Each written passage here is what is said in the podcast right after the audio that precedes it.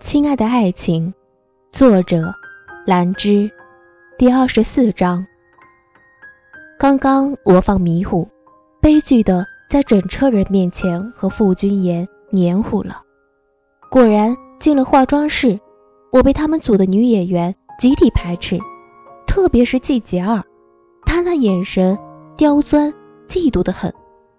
我缩了缩脖子，干脆躲到了房丁月身后。果然。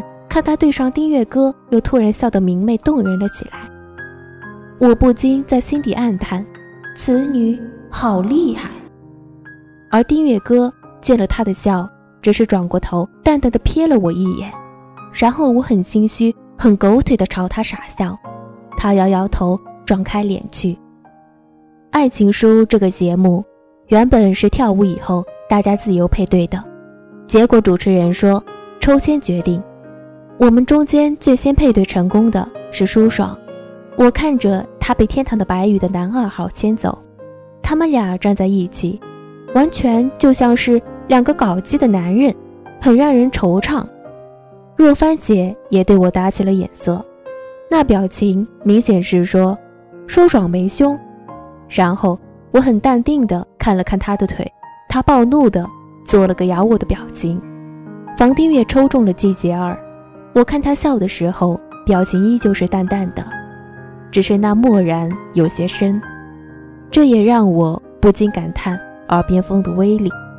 舒爽和若帆姐天天嚼计嚼的舌根，果然还是有些影响到丁月哥。我竟然被傅君言抽中了，我看他浅笑着向我走来，歪着头瞅他了半天，才伸出手，心里走神的想：这孽缘呐。而他握着我的手，紧了紧，低声问了句：“醒了？”我撇撇嘴，口里还满是咖啡的苦味，所以我撒娇地说：“今天早上没有牛奶。”傅君言闻言垂手笑了笑，纤长的睫毛上翘，很是好看。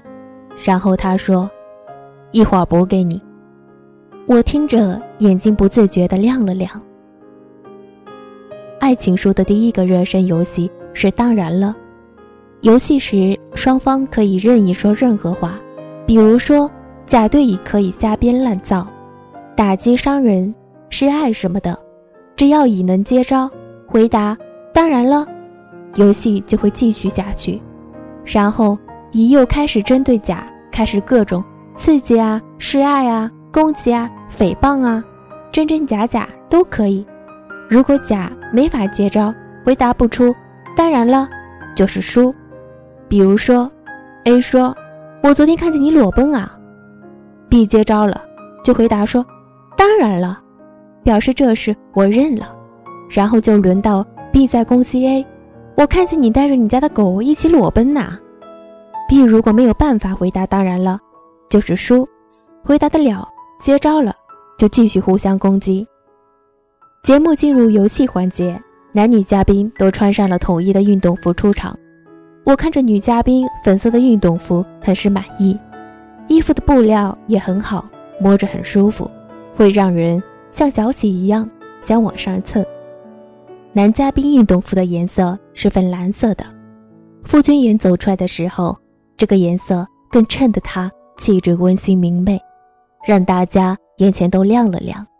主持人当时就说：“傅君言与生俱来有一种温暖人心的力量啊。”而丁月歌果然是冰块，穿这样粉嫩的颜色，依旧气质冰冷，还是那座山。我莫名其妙的被排在了第一个出场，而对手竟然是舒爽。他看见对手是我，眼神贼亮贼亮的，然后他开口说：“顾宝贝。”你就是只河豚吧你！我中枪，可死也说不出那句当然了，所以我华丽丽的倒下，哀怨的扁着嘴看着朱爽，直接默然退场。转身后，我极其怨念的望向傅君言，他揉揉我的发，就接替我上场了。上场后，傅君言沉静的脸上突然绽开一抹笑，只是刹那，便好似。千树望树梨花开，美的刹那芳华。他勾起唇角，偏头望向舒爽，那眼底干净剔透，只是缓缓陈述般的道：“你是男人吧？”舒爽中枪，却还在傅君言的笑里半天愣不过神，最终慌张退场。也因此，傅君言的形象一下子在我心目中高大了起来。这真的是我第一次看见舒爽被骂是男人，还杵在那里半天转不过神，最后蔫不拉几的缩着脖子退开的。我心中也不禁大呼：“君言公子威武！”当傅君言对上季节儿，我撇撇嘴，退后了几步，又想起他上回那句“来日方长”，好想扁他。傅君言这次没有先开口，季节儿犹豫了很久，终于率先开口道：“君言哥，很高兴这次能和你合作。”我躲过摄像机，暗自翻了个白眼，那头看见若帆姐极其不淑女的俯视着季节儿。心里悠悠想起那二十六个巴掌，顿时恶寒。而傅君言闻言坦然地望着他说：“当然了。”然后就在我们等着他开口的时候，他往后退了一步，直接离场弃权。主持人见状很激动，在一旁煽风点火地说：“俊言和杰儿感情这么好啊？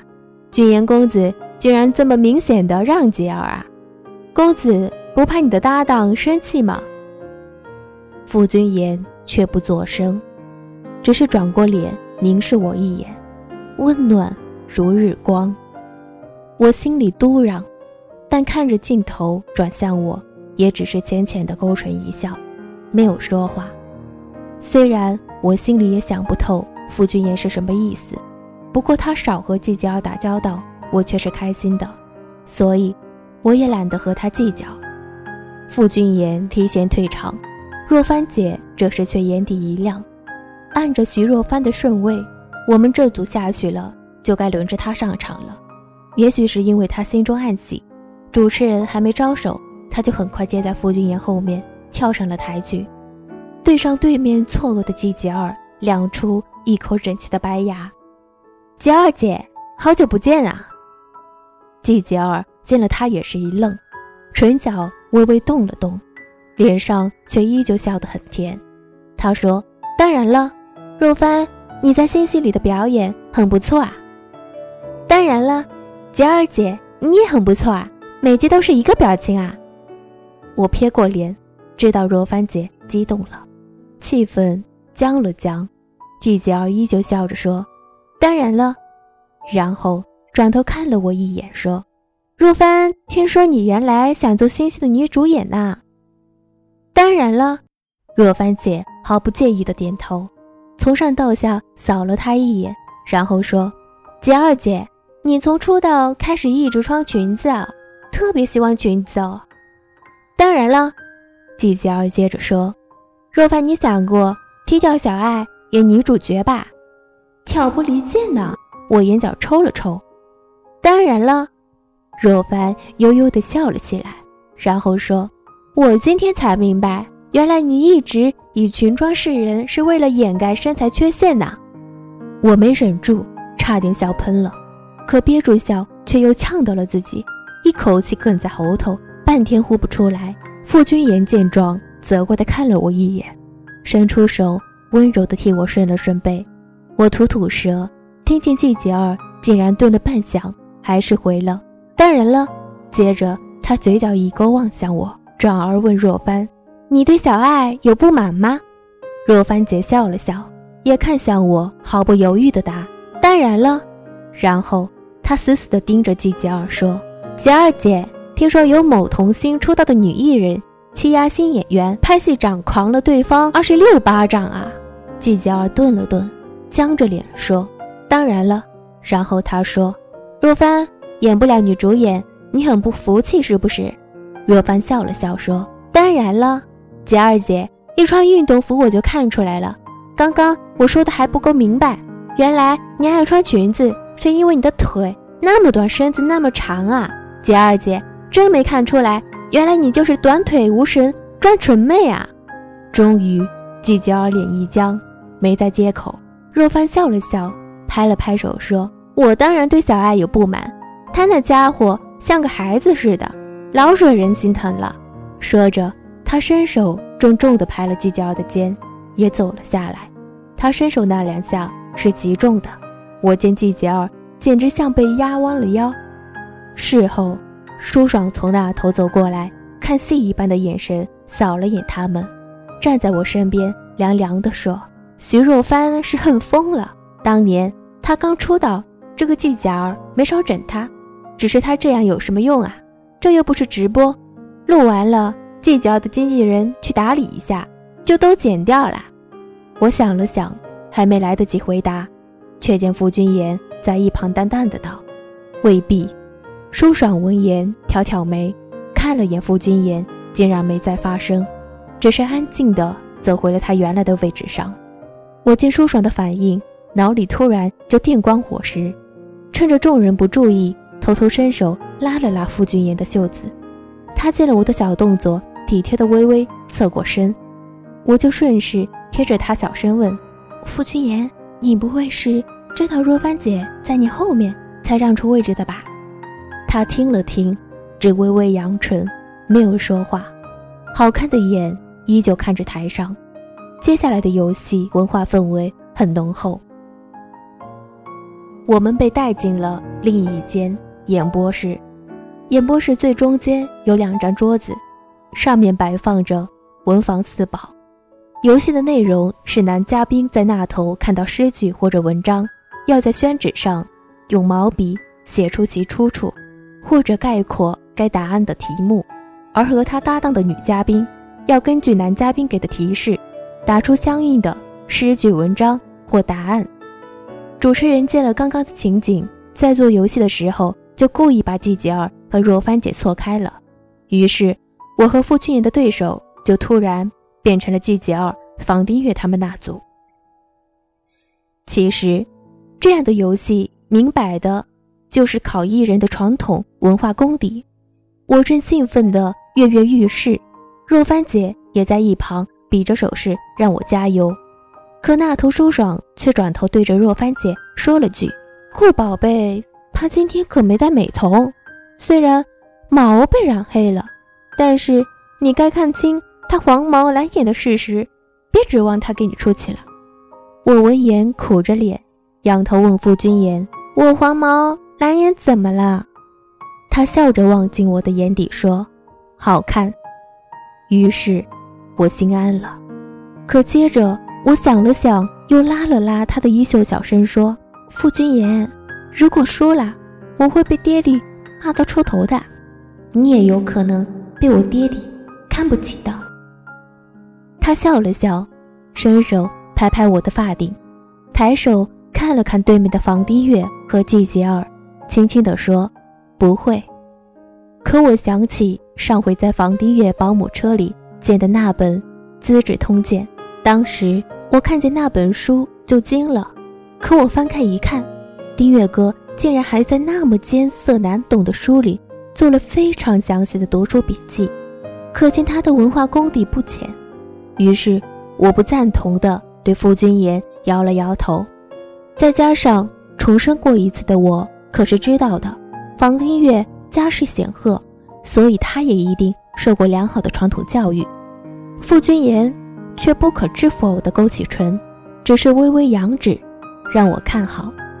最先上场的是房丁月和季杰儿。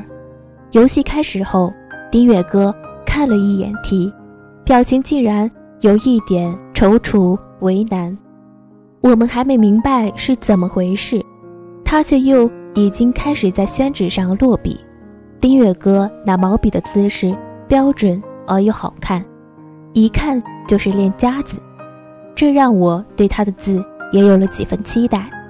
只是看他再次扬起纸时，我的嘴张成了 O 型，我忍不住就低下头嘀咕：“傅君言，这是狂草啊，狂草啊，有没有？”丁月哥真是没点功底。谁看得懂他写了什么啊？他字写的这么好，不可能不知道草书的欣赏价值。远远超过实用价值啊！傅君言却只是了然地笑了起来，好像一点也不惊讶。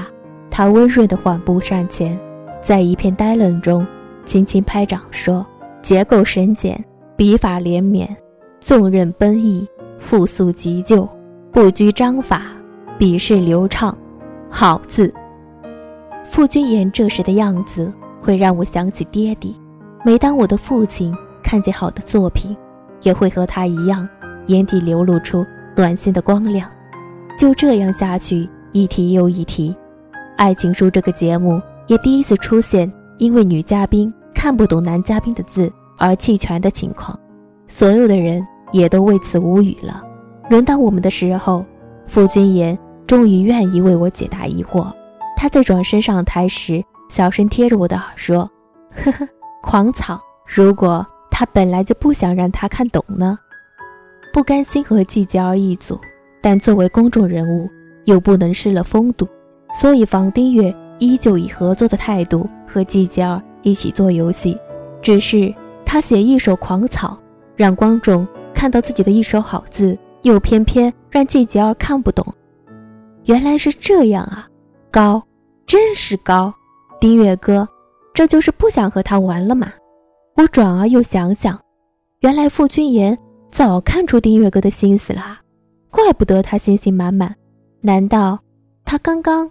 也真的是因为不想和季节儿玩，才特意让若帆姐出场的，嘿嘿，蛮爽的。我很贼的，心里偷笑。轮到我们的时候，傅君言看题后落笔极快，转眼四个字就跃然纸上。岁寒三友，他的字写得极好，大气俊秀，真真是飘若浮云，皎若惊鸿。房丁月刚刚显然听见了傅君言。对他的评价，他见了傅君言的字，眼亮了亮，脸上也带了几分暖意。只听他了然地说：“笔法端静，顾盼呼应，收放结合，苍劲多姿，浓淡相宜，好字。”短短两句话，他们之间硬是莫名的有了几分惺惺相惜的味道。松、竹、梅，我笑了笑。这问题太简单，这么一想，我就忍不住嘚瑟的朝舒爽抛了个媚眼。接着下一题，傅君言笔锋一转，又是三个字：思地香。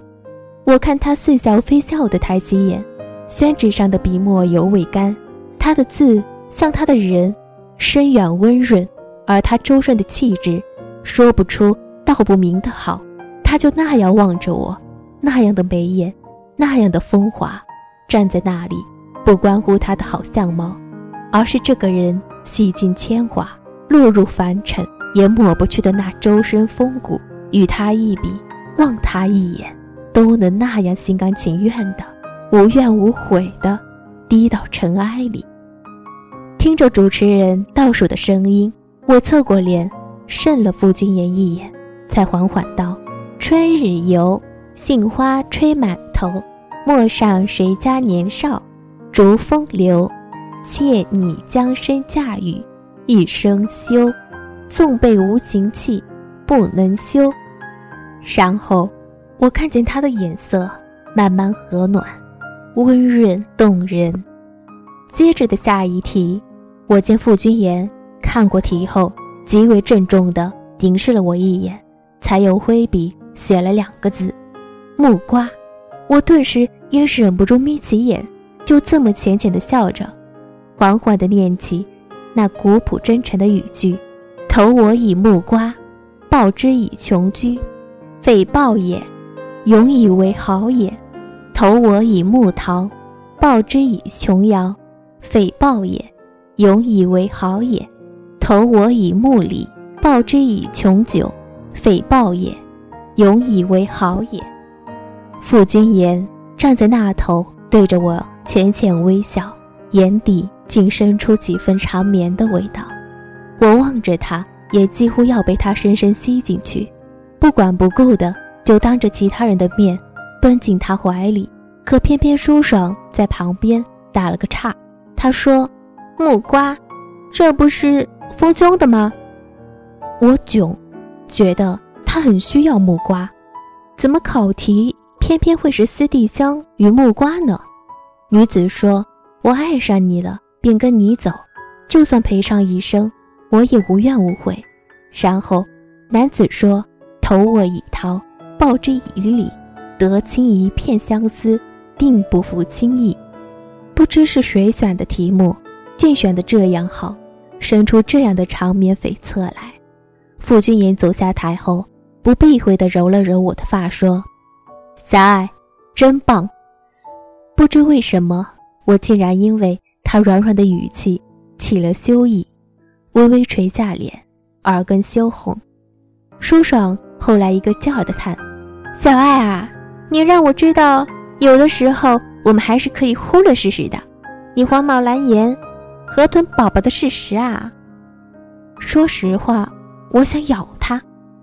这个游戏里最搞笑的是若帆姐的搭档，她自知与前两位比字是比不过的，于是她就画画，可惜她画也画得不好，生生把一个八角桌化成了一只大王八，惹得场上笑声一片。最后玩摔跤游戏的时候，我很可悲的碰上了季杰儿。我心里盘算了一下，觉得快点下场最划算，于是我很郑重的上场，还讨来傅君言的加油拥抱。季杰儿明显心有怒气，我又火上浇油的说：“来吧，我会赢你的。”结果哨声一响，我们拉着僵了一会儿，他发力的时候，我却突然收力，成功被他绊倒下场。摔一跤就摔一跤吧，总比被死磕强。我是这么想的。傅君言似乎也很赞同，拉着我捏了捏我的手心，没看出来舒爽还真有点力气。他一路绊倒了好几位女嘉宾，一直轮到季节儿上场。我看着舒爽收起平时的玩世不恭，心里就想季节儿死定了。果然，他们之间拖着僵持了很久。舒爽拽着季节儿腰间的绳子。拖着他左冲右撞，愣是次次好死不死的把季杰尔撞在了一旁的护栏上。护栏撞上去多疼啊！可这么摔，季杰尔却是怎么也没法倒的。其实看情景，这没有任何不对，可我就觉得不对。果然，见舒爽突然自己绊住了自己的脚，然后反转性的被季杰尔压倒了。再看一眼跟着舒爽下一位上场和季脚尔对摔的若帆姐。我顷刻间便感觉到了女性复仇的力量，然后我转头看和我离得不远的房丁月，他眼里果然也有和我一样了然的色彩。我们对望着，都抿着唇，重重的点了点头。